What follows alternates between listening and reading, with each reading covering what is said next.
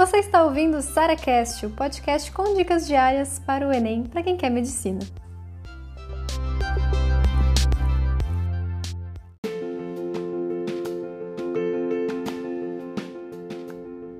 Tá todo mundo perguntando se você vai passar ou não, qual foi sua nota, qual foi o resultado no SISU, e isso já tá ali no seu limite, né?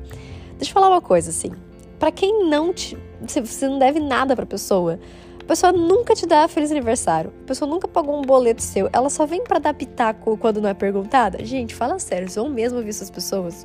Então, assim, pra esse, pra esse tipo de gente ali que só vem incomodar e falar que você tem, deveria fazer um concurso, ou que você deveria começar a trabalhar, ou entrar num curso que você não quer, só ignora, entendeu? Ou dá uma de, ah, que resultado? Nem vi ainda. Ah, não, Sisu, não sei, não. Não sei se dá pra passar, não, acho que não.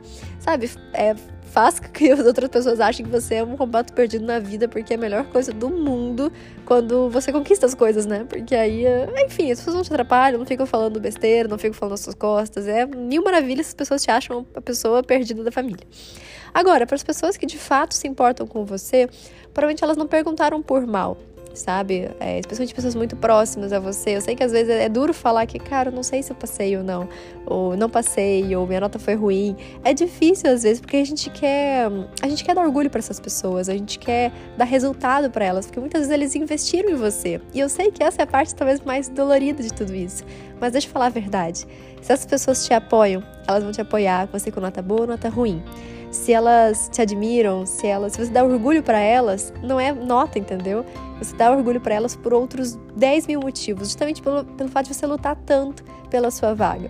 Então, eu sei que a gente tem medo de falar resultados ruins ou que a gente não sabe o que vai acontecer, mas pode ter certeza que você já separa muito bem ali quem te apoia e quem não apoia, às vezes justamente nesse momento.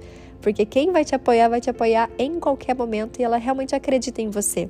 Que mesmo se não for agora, Vai ser. E a pessoa vai continuar te apoiando até você conseguir.